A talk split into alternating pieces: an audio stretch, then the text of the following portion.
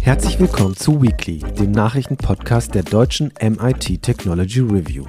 Darin wollen wir jede Woche Nachrichten aus Technik und Wissenschaft einordnen, um einfach besser zu verstehen, was hinter der Nachricht steckt. Und jetzt geht es los mit Weekly.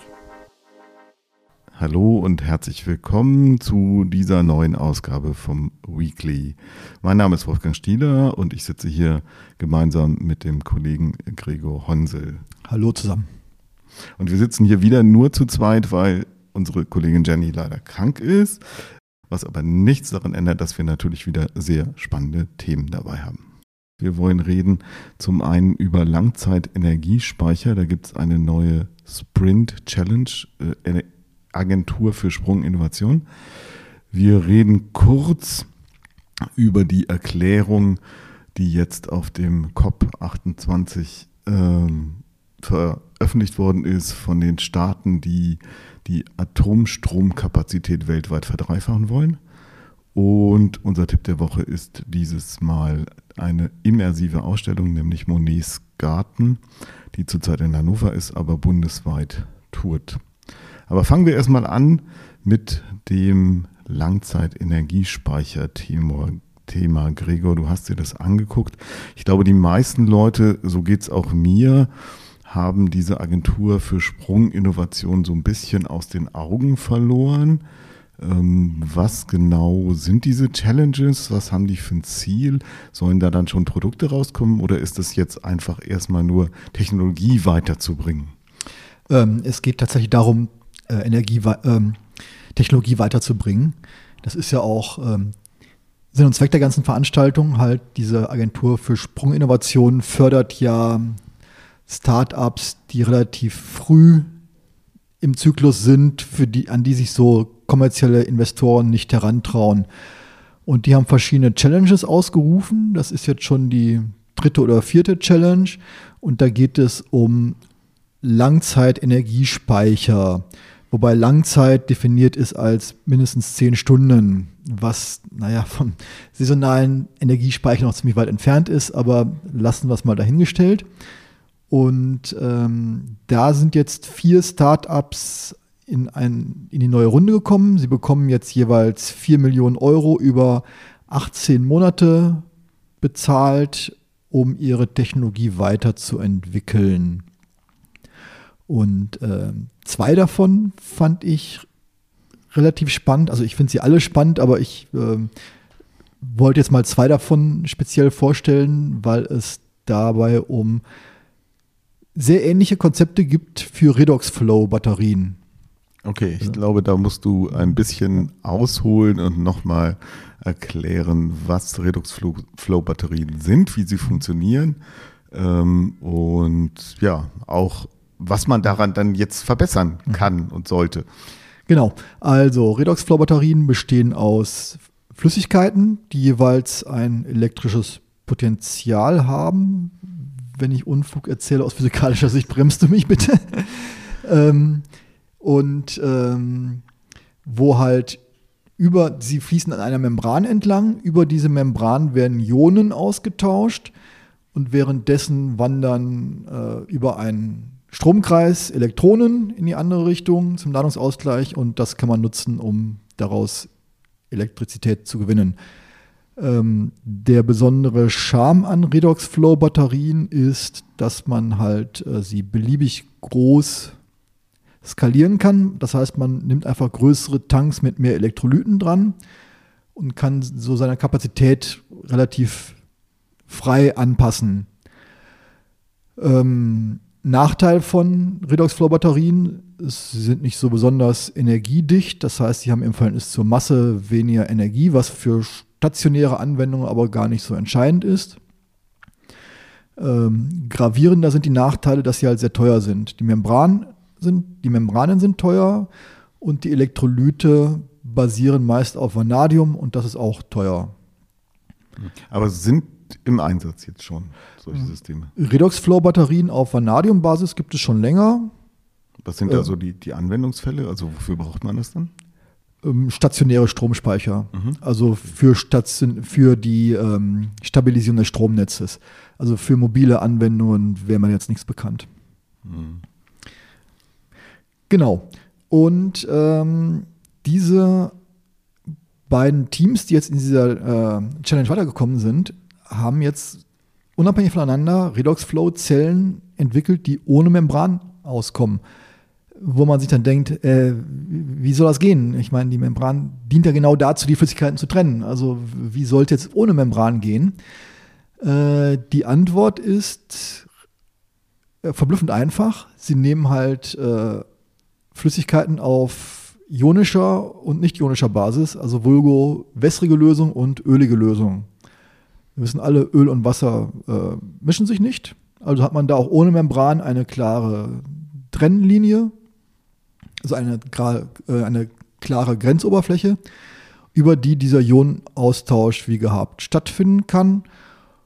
Und äh, man kann sogar, wenn man das zum Beispiel mit Schallwellen beschallt, dann wellen sich diese, wellt sich diese Grenzlinie etwas und man erhöht den, die Oberfläche, was auch den Ionenaustausch nochmal verbessert. Aber nochmal ein Stück zurück. Also jetzt, also bei diesen äh, Redox-Flow-Systemen reden wir wirklich von Langzeitspeicher. Also auch äh, Tage, Wochen, Monate etc., weil wenn man die Flüssigkeiten mhm. trennt, passiert einfach gar nichts. Genau. Nur wenn man genau. sie zusammen in ein System gibt mit einer, äh, mit einer Membran dazwischen, dann kann man daraus wieder die gespeicherte Energie gewinnen. Genau, genau. Und und die, und die altern auch nicht. Oder tun sie das? Nein, nein. Also, also die, der, sind sehr, die sind schon sehr zyklenfest. Also zumindest ja. die traditionellen äh, Vanadium-basierten, da passiert nichts mit. Das sind jetzt alles völlig neue Zellchemien. Mhm. Wie das jetzt wirklich damit ist, kann ich schlecht sagen. Weil sie sind ja beide noch relativ am Anfang, obwohl so am Anfang eigentlich auch nicht. Also das eine, oder ich, ich erzähle noch mal kurz was zu den verschiedenen Ansätzen. Ja, okay. dann, dann wird mhm. das vielleicht auch klarer. Also das eine ist äh, ein Startup namens Unbound Potential. Das ist eine Ausgründung der ETH Zürich. Äh, die sind relativ sparsam mit ihren Angaben, mit ihren Details. Äh, sie verraten nur so viel, es ist ein organisches Elektrolyt, also nichts mit Vanadium. Das ist auch nicht ganz neu, also es gibt auch schon länger organische Elektrolyte. Sie benutzen halt ein solches äh, und sie versprechen 20 Grad, 20 höheren Wirkungsgrad als konventionelle Redox-Flow-Batterien und 30% niedrige Kosten. Und sie arbeiten gerade an einem Demonstrator mit äh, schlankem einem Megawatt, mit einer Megawattstunde Kapazität. Also das, das ist, ist, schon eine ganz, Hausnummer. Ja, das ist schon ganz ordentlich. Genau, also so völlig äh, im luftleeren Raum ist die Entwicklung nicht, sondern eine Megawattstunde, ja. Genau. Ähm, das andere Startup nennt sich Haliogen Power, ist ein Spin-off der Universität Manchester. Und die haben äh, auch das, es geht auch ums gleiche Prinzip halt, äh, wässrige und ölige Lösungsmittel äh, mit einer Grenzschicht ohne Membran. Die haben aber eine andere Zellchemie und zwar benutzen die schlichtes Natriumchlorid, Vulgo Kochsalz.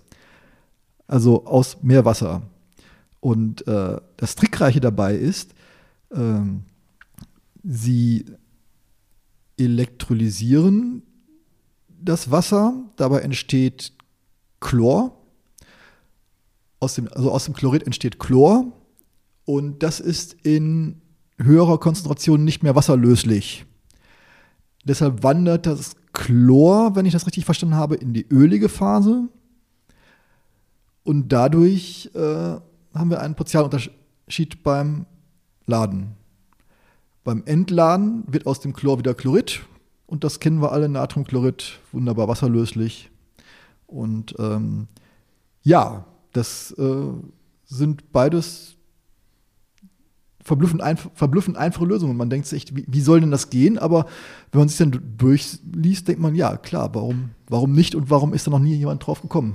Ja, ist jetzt schade, dass die äh, Kolleginnen Chemikerinnen nicht da sind. Ich könnte mir aber vorstellen, dass es dabei auch eine Menge Details zu beachten gibt. Unter anderem muss man wahrscheinlich aufpassen, dass einem kein Chlorgas aus der öligen Phase blubbert, weil das wäre dann wiederum sehr unangenehm. Ja, ja, klar, aber dass, dass die, ähm, ja gut, dass die halt Tanks bauen können, dass jemand einen Tank schweißt, der dicht hält, das unterstelle ich mal. Also das scheint mir jetzt nicht so der, der äh, das Killer-Argument zu sein. Ja gut, also ähm, im Prinzip funktioniert es, haben Sie gezeigt. Mhm. Äh, und jetzt wollen Sie dann äh, mal so eine Demonstratoranlage aufbauen oder wie ist, wie ist der Stand der Dinge jetzt? Bei Halogen Power weiß ich es gerade nicht. Also Unbound Potential ist mit seinem 1 Megawattstunden Speicher da offenbar schon weiter. Aber beide sind halt, ähm, das sind jetzt nicht nur einfach PowerPoint-Folien. Also die haben mhm. schon beide, denke ich mal, gezeigt, dass wir es können, weil sie sind ja auch eine Runde weitergekommen. Mhm. Also sind ja schon in der zweiten Runde von der Sprint Challenge und ähm, in der Jury äh, werden schon Leute sitzen, die das auch ausreichend kritisch zu würdigen wissen. Das sind jetzt die beiden, die dir speziell ins Auge gestochen sind. Äh, die anderen sind technisch nicht so interessant oder kannst du da noch was zu sagen? Ähm, ja, das eine ist OR Energy, also OR, O-R-E wie Eisenerz. Das ist ein Spin-off der TU Delft und die haben so ein, eine sogenannte Eisenbatterie hergestellt. Ähm, Eisen, wissen wir ja alle, rostet. Rosten ist ja im Grunde nur ein auch Austausch von Elektronen. Und ähm, sie nutzen halt rostendes bzw. reduzierendes, reduziertes Eisen als Energiespeicher, was soweit ja wenig überraschend ist. Aber warum hat es sonst keiner gemacht? Weil man dieses oxidierte Eisen ist nicht löslich und darum hat man ein Problem, äh, oxidiertes Eisen, Vulgo Rost, wieder zurück in Eisen zu verwandeln. Und das haben sie irgendwie geschafft, geben dabei aber auch wenig ähm, Details äh, bekannt, weil gerade in der Patentierung und geheim und so und ähm, genau. Sie arbeiten aber an mehreren Pilotprojekten. Das andere ist Reverion, das vierte, und die bauen eine sogenannte Gasbatterie, ähm, was. Huh, das, jetzt wird es jetzt wird's kompliziert. Jetzt muss ich mich konzentrieren. Also, wir haben eine Biogasanlage. Da blubbert Gas raus. Und zwar Methan und Kohlendioxid. Das kommt in eine Hochtemperatur-Brennstoffzelle, die das Methan verarbeiten kann. Das ist soweit nichts Neues. Das Problem ist aber, dass man, wie man das Kohlendioxid rausbekommt, das ist auch kein Problem. Für sowas gibt es ja sogenannte Aminwäschen.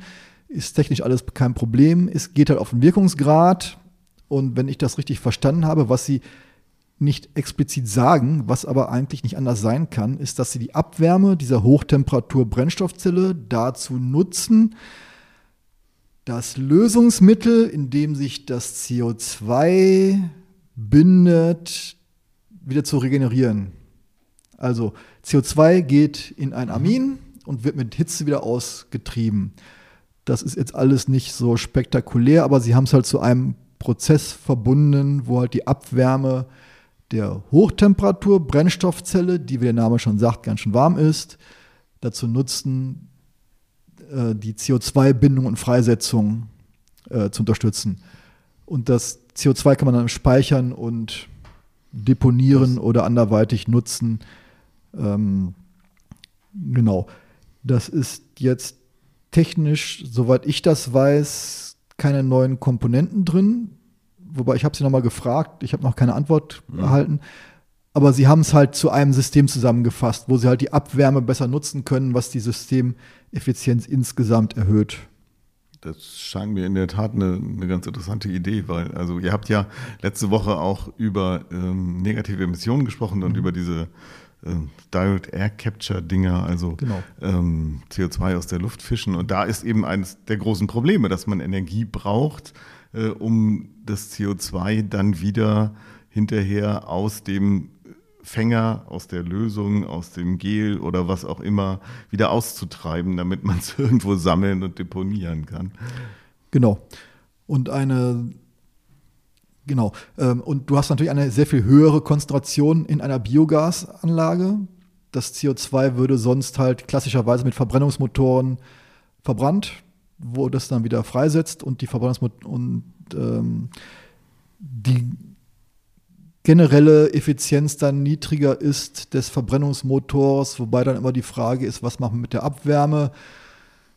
Ähm, in der Regel verpufft die, oder? In der Regel, ja, man, man nutzt ja, das sind ja dann Blockheizkraftwerke, ja, aber ja, gut, okay. es ist halt ja. immer ein Problem, auch wirklich die mhm. Wärme sinnvoll zu nutzen. Im Sommer zum Beispiel äh, kann man beim Bauernhof warm Wasser erzeugen, aber ähm, naja, es ist also schon ein sehr viel eleganterer Weg, das Ganze mit der Brennstoffzelle zu machen. Das klingt auf jeden Fall ganz spannend. Also äh, du behältst das im Auge? Auf jeden Fall, ja. Ja, wie gesagt, ich denke, dass wir normalerweise viel zu wenig Aufmerksamkeit darauf legen, was die da eigentlich machen.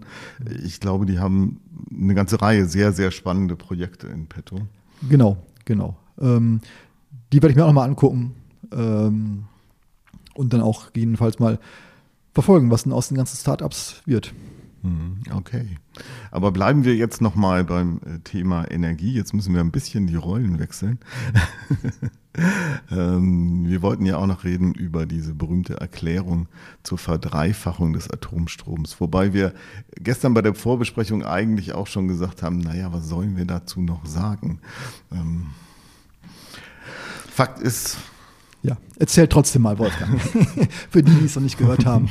für die, die es, also für die, die es noch nicht gehört haben, äh, im Rahmen der Klimakonferenz wurde eine Erklärung unterzeichnet, die jetzt mehr als 20 Staats- und Regierungschefs unterstützen, äh, wo drin steht, dass die unterzeichnenden Staaten sich verpflichten, ähm, verschiedene Maßnahmen aufzulegen, zum Beispiel günstige regulatorische Bedingungen, aber eben auch Ermutigung von Investoren etc., äh, um eben die Kapazität von Atomkraft weltweit äh, zu verdreifachen bis 2050.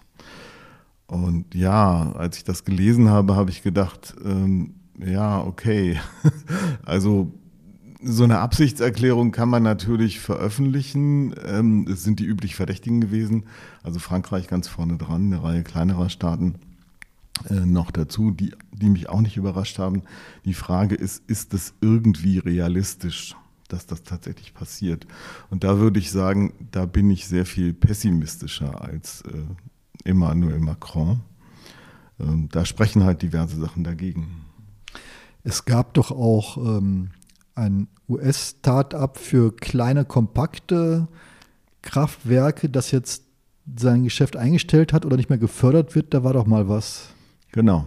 Das war ein Vorzeigeprojekt der US-amerikanischen Atomenergieindustrie, äh, New Scale Power. New Scale Power Corporation, genau. Äh, die hatten tatsächlich äh, eine Zulassung ähm, oder eine Sicherheitszulassung schon und die haben aktiv einen ersten Prototypen vorangetrieben und der ist jetzt aber Anfang November tatsächlich dann abgesagt worden. Äh, und die wollten einen ersten modularen Reaktor in, in Idaho bauen. Technisch gesehen ist das Ding NewScale Power eigentlich ein konventioneller Reaktor, der aber auf den Kopf gestellt wird und dann unterirdisch gebaut wird in so einem großen Wasserbecken. Ähm, damit angeblich sehr viel sicherer und ein sehr kleiner Reaktor, also 77 Megawatt wollten sie da bauen. Ähm, aber sie das Ganze würde sich nur dann lohnen, das Konzept, wenn man das wirklich sehr stark serialisieren kann. Also wenn man das vereinfachen kann, modularisieren kann und wenn man dann sagen kann, davon bauen wir jetzt ganz viele, weil der ganze Witz von einem Atomkraftwerk ist halt, du hast sehr viel Overhead, du hast sehr viel technischen Overhead, sehr viel Sicherheitsoverhead und ähm, das lohnt sich eigentlich, also eigentlich ist die, die natürliche Idee, diese Dinger möglichst groß zu bauen, damit der Kostenanteil von diesem Overhead möglichst gering wird. Wenn man die jetzt kleiner macht, dann muss man ganz viele davon bauen in Serie, damit die Produktion billig genug ist. So. Und die befürchten jetzt einfach, dass sie nicht genügend Abnehmer kriegen, die diese kleinen Atomkraftwerke halt überall quer in den USA hinstellen wollen. Und deswegen ähm, sieht es mit New Scale Power sehr schlecht aus im Moment. Mhm. Also Kostengründe. Das ist ja immer eine Sache, die mich so überraschen, weil ähm, eigentlich denke ich mir doch gerade so, das konservative Spektrum kann doch mit Zahlen umgehen. Ja. ähm, ich denke mir einfach, ja, wirtschaftliche Argumente müssten doch genau in diesem Milieu eigentlich verfangen.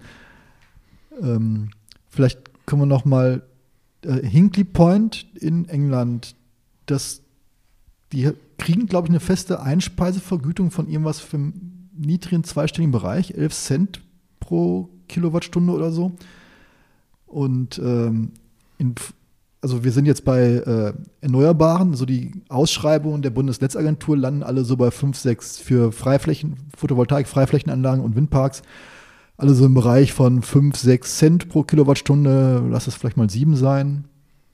Ähm, ja, ist doch komisch, dass das. Naja, das Argument ist halt immer, Atomkraftwerke laufen dann auf jeden Fall. Also unter der Voraussetzung, dass erstens nichts Unvorhergesehenes passiert und zweitens auch, äh, dass immer äh, Brennelemente da sind, was ähm, auch weltweit nicht so einfach ist. Also es gibt auch einfach nicht mehr so viele Produktionsstätten für Brennelemente. Aber gut, also gehen wir mal davon aus, Brennelemente haben wir. Gehen wir mal davon aus, es gibt keine Störfälle, dann sollten die Dinger halt einfach laufen und äh und die Flüsse sind nicht zu warm, dass man kein Kühlwasser mehr aus Flüssen ja, beziehen kann. Ja, ja. Und das Kühlproblem ist auch gelöst. Dann laufen die Dinger halt.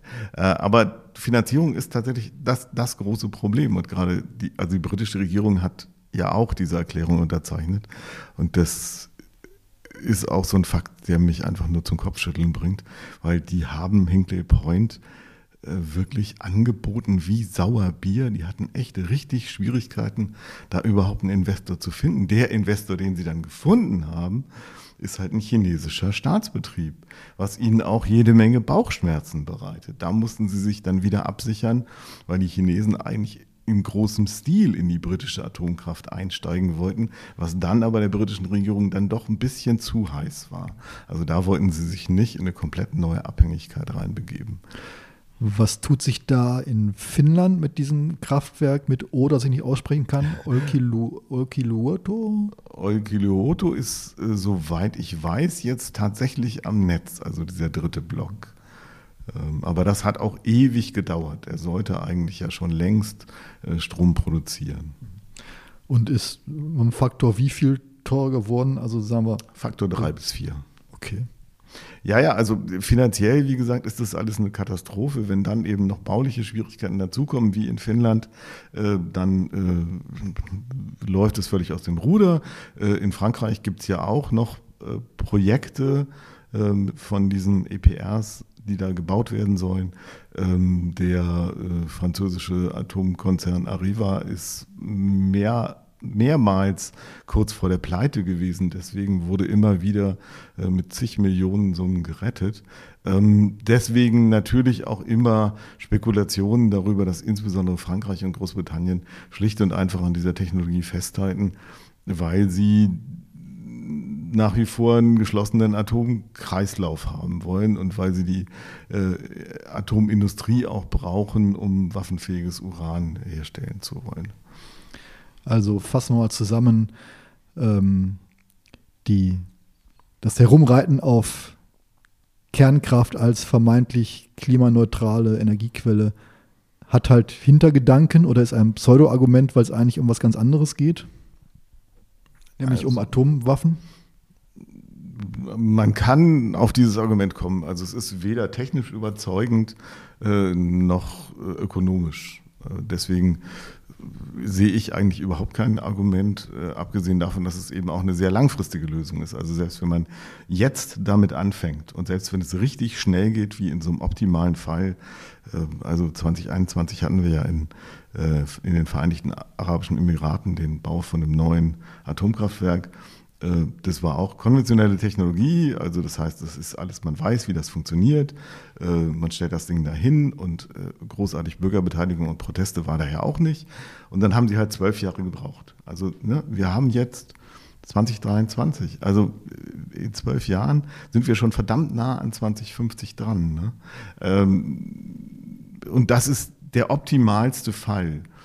Also wenn man die finanziellen Mittel auftreiben kann, wenn man äh, die politischen Rahmenbedingungen schafft, wenn sich da niemand wirklich gegen wehrt, wenn man der Ansicht ist, das ist alles total sicher und notwendig, ähm, dann reden wir davon, dass konventionelle Kraftwerke dahinzustellen, also erprobte Technologie, roundabout 10 bis 15 Jahre dauert, das nochmal massiv auszubauen. Ähm, die ganzen neuen Technologien, die da im, im, im Gespräch sind, also kleine modulare Reaktoren, äh, dann auch noch irgendwas mit schnellen Neutronen oder so. Das ist alles überhaupt noch nicht ausgereift. Das, da würde ich auch frühestens irgendwas in den 20er, 2040er Jahren überhaupt sehen, dass das anfängt. Und dann rechnet sich das noch lange nicht. Also von daher, ja, ich denke, ähm, da stecken auch andere politische Interessen hinter. Ja, das, das dazu. Ähm, ja, jetzt tauschen wir mal die Rollen. Jetzt spiele ich mal den Moderator. Unsere Empfehlung des Tages, Wolfgang, du warst in einer Kunstausstellung. Das ist ja mal was anderes. Ja, das alleine ist jetzt noch nicht so wahnsinnig ungewöhnlich. Ich war aber in einer immersiven Kunstausstellung. Das ist jetzt sozusagen der neue heiße Scheiß. Also eine Ausstellung über Kunst, in der Kunstwerke nicht ausgestellt worden sind, sondern ja, Videoinstallationen von äh, Kunstwerken. Ähm, das ist jetzt so ein bisschen so ein Trend, der hat vor auch schon etlichen Jahren, ich glaube, in Frankreich begonnen mit so ein paar spektakulären Museumsprojekten. Ähm, ich war jetzt in der Ausstellung Monets Garten und die ist im Moment dabei, die ist jetzt in Hannover, die ist im Moment dabei, halt äh, durch Deutschland zu touren. Und der, der, der Veranstalter, äh, der das äh, auf die auf, den, auf die Straße gebracht hat, ähm, hat halt noch weitere ähnliche äh, Projekte in petto. Es gibt eine zu Klimt, es gibt eine Ausstellung, die fängt jetzt demnächst in Hamburg an. Äh, das ist jetzt nicht direkt Kunst, es tut, tut endlich Amun. Äh, es wird eine geben zu Frida Kahlo, die auch noch weiter rumtourt.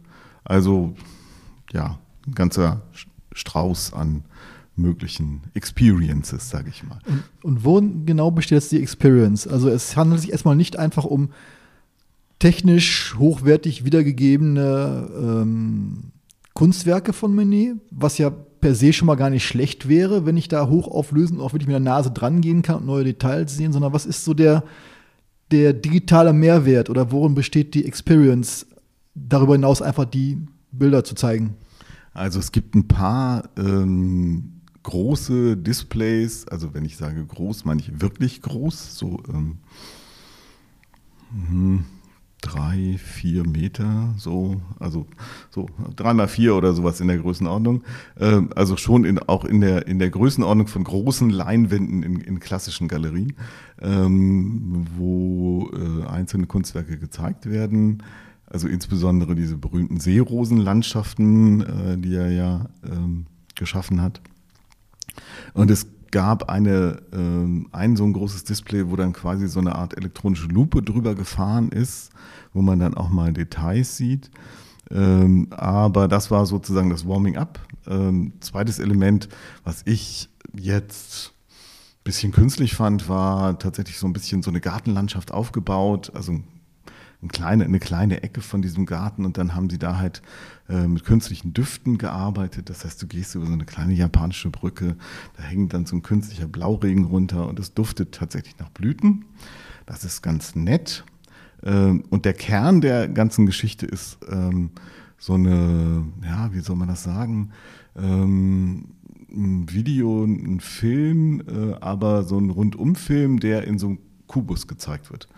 Also das heißt, es ist eine Ausstellungsarena, an, auf die, äh, in der auf alle Wände projiziert wird äh, und in der halt äh, das Leben und vor allen Dingen eben das Schaffen von, von Monet gezeigt wird.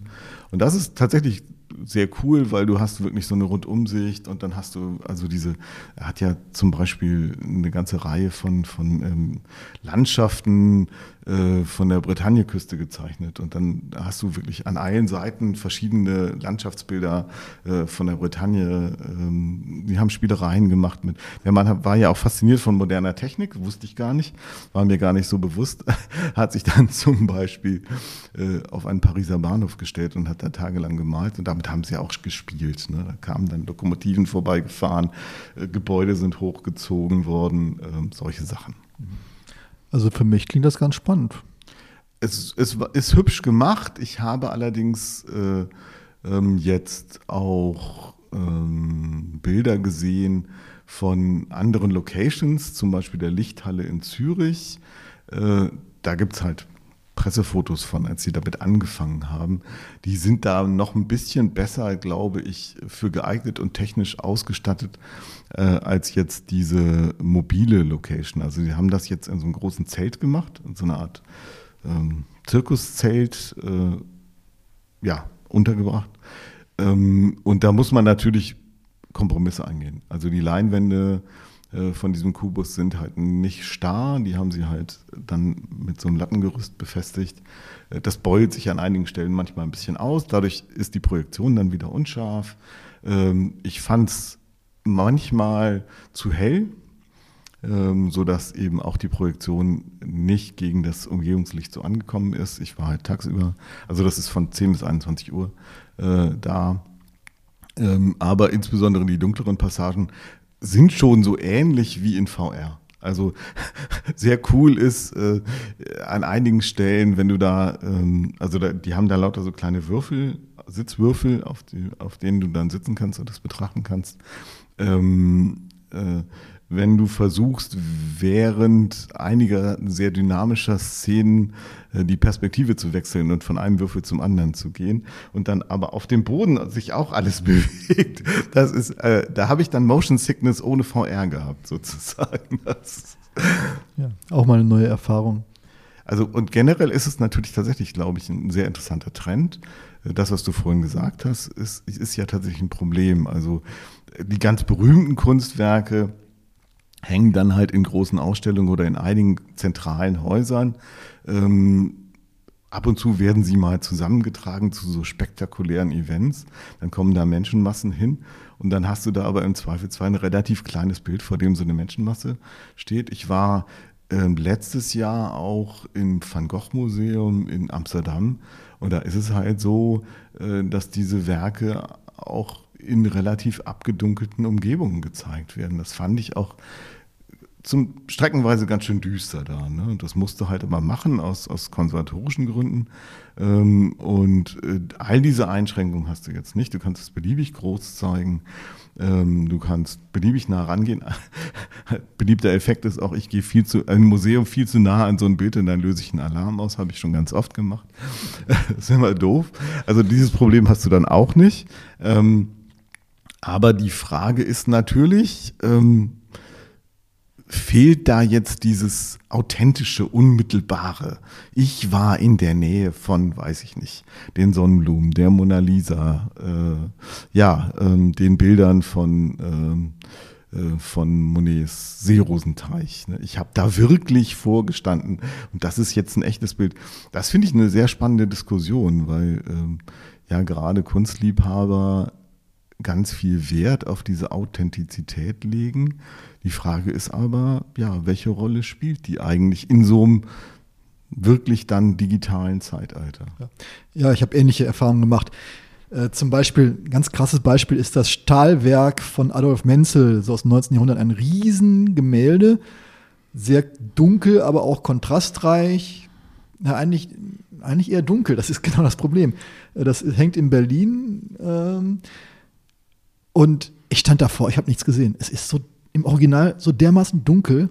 Also je, jedes, jedes Poster, jede, äh, jedes Foto, was ich über Google, äh, Google aufrufen kann im Internet, erkenne ich mehr drauf als vom Original. Ich stand einen Meter davor, es war nur dunkel. Und da es so groß ist, kannst du auch nicht richtig sehen. Dann gehst du zurück, dann hast du da zwar Lampen drauf, die aber spiegeln, weil das so ein spiegelnder Firnis ist. Also im Original habe ich von diesem Bild echt nichts gesehen.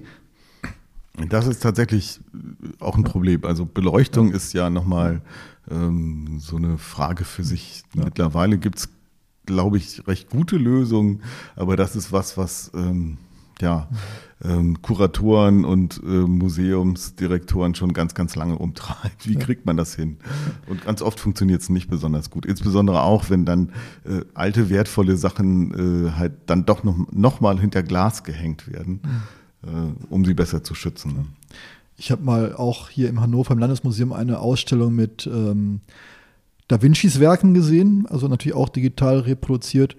Und ich fand es super. Also, ähm, ja, ist nicht das Original, aber ich kann halt, wie gesagt, rangehen. Es gab die beiden Versionen von einer Felsgrotten-Madonna, die man genau nebeneinander halt vergleichen konnte. Es standen keinen im Weg rum, keine Leute, die mit dem, also ich war nie im Louvre, aber ich denke mir, so das Erlebnis jetzt die echte Mona Lisa mal gesehen zu haben, hält es doch ziemlich in Grenzen, wenn da nur Leute rum, rumstehen mit dem Rücken zum Bild, weil sie gerade ein Selfie machen.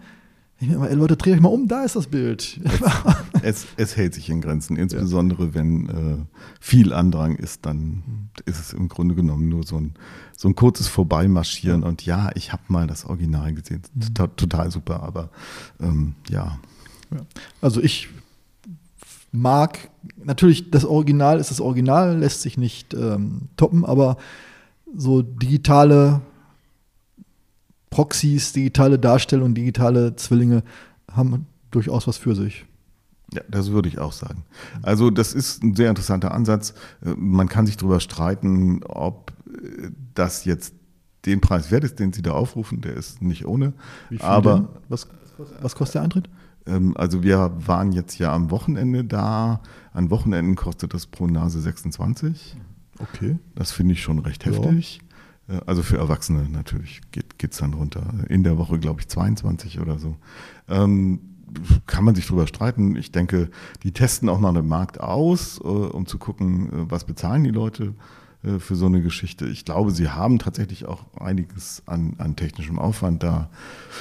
Wird sich vielleicht äh, etwas darunter einpendeln, kann ich nicht sagen. Aber für große Ausstellungen, wenn jetzt in Berlin oder in Hamburg oder in München äh, weltweit was zusammengesammelt wird, was da gezeigt wird, eine große Van Gogh oder sonst irgendwas, ähm, zahlst du auch relativ, schon relativ viel Geld. Und du hast genau dieselben Probleme. Du, ja, du musst zu einem bestimmten Zeitslot da rein. Du hast, ja, all das, worüber wir schon gesprochen haben. Macht es, macht es nicht einfach. Das ist ja auch Teil dieser Eventisierung. Ich habe zwar nicht das Original gesehen, aber ich bin bei einem Event dabei, was nur für einen bestimmten Zeitraum an einem bestimmten Ort stattfindet. Und äh, ich war dabei und das ist natürlich dann auch wieder, erhöht wahrscheinlich auch wieder die Zahlungsbereitschaft. Weil theoretisch kann ich mir die Mona Lisa immer noch angucken, aber wenn diese Tournee abgelaufen ist, ist es halt vorbei. Also das ist dann halt eine andere Art der Einzigartigkeit als das Original. Das Sozusagen eine zeitliche Einzigartigkeit und keine physische. Das ist richtig, das ist sehr witzig. Äh, möglicherweise sollte man das auch so machen bei diesen großen Ausstellungen äh, wie bei Festivals und dann auch die entsprechenden T-Shirts verkaufen. Ich war dabei bei der XY-Ausstellung 2022 oder so. Ich habe mal äh, bin mal mit einem Künstler ins Gespräch gekommen. Das war sehr lustig, weil sich herausgestellt hat, wir waren äh, bei einer großen, wir waren beide am letzten Tag einer großen Richterausstellung in Berlin. Äh, das war für mich eine relativ spontane Entscheidung. Oh, ich fahre, ich habe es in der Zeitung gelesen, das will ich noch sehen, da fahre ich hin. Dann bin ich da spontan hingefahren. Ja, und dann war es halt so, wie es dann immer so ist, wenn man da spontan hin will, da war halt die Schlange rings um den Block. Ja. Und, ja, wir sind ins Gespräch gekommen aus einem völlig anderen Anlass und sind dann irgendwie auch auf Richter gekommen. Und er meinte, ja, eine große Ausstellung. Und dann war ich da mal bei so einer Ausstellung, wo die Schlange ganz um den Block gegangen ist. Ach, waren Sie auch am letzten Tag da? Ja, in der Schlange stand ich auch. Ja, also man könnte, äh, wie gesagt, Event-T-Shirts da da verkaufen. Ich glaube, aber, also über dieses Thema könnten wir noch lange reden, aber wir sind schon wieder über der Zeit. Wir überziehen schon wieder. Deswegen würde ich jetzt mal an dieser Stelle Schluss machen. Nur noch mal der Hinweis äh, an unsere Hörerinnen und Hörer, wenn ihr Tipps habt, Hinweise, Serien, Bücher, irgendwelche anderen Artefakte, wie es immer so schön heißt, über die wir unbedingt berichten sollten, die wir in dieser Rubrik Tipps ähm, mal ausführen sollten, dann schickt uns bitte eine Mail an info at technology-review.de oder kontaktiert uns in den sozialen Medien, wo ihr uns natürlich auch findet. Ansonsten äh, wünsche ich eine schöne Woche. Bis nächste Woche. Tschüss. Tschüss und bis dann. Wiederhören.